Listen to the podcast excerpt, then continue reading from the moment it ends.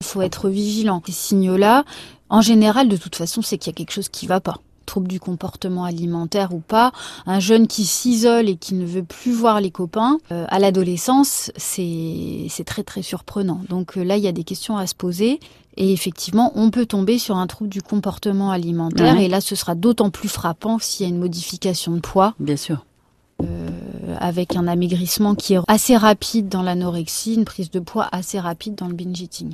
Comment on va les aider? Une fois qu'on a repéré le trouble, on peut essayer de leur en parler. Ce qui est certain, c'est que dans n'importe quel trouble du comportement alimentaire, c'est extrêmement culpabilisant. Et c'est vrai que c'est très difficile pour le jeune d'en parler. Surtout si ça vient de la part du parent, puisque globalement, euh, la communication à l'adolescence avec euh, le ou les parents est plus compliquée pour n'importe quel sujet. Donc, euh, il faut pas, je pense, que les parents hésitent à se faire aider, éventuellement de la famille, hein, s'il y a quelqu'un dans la famille qui communique plus facilement à cette période-là, une tante, euh, un parrain, un grand-parent. Pourquoi pas aussi, euh, alors c'est toujours un petit peu délicat, mais demander quelques informations aux copains, aux copines. Il faut aussi en parler à l'établissement scolaire. Je pense qu'on a des doutes et des suspicions.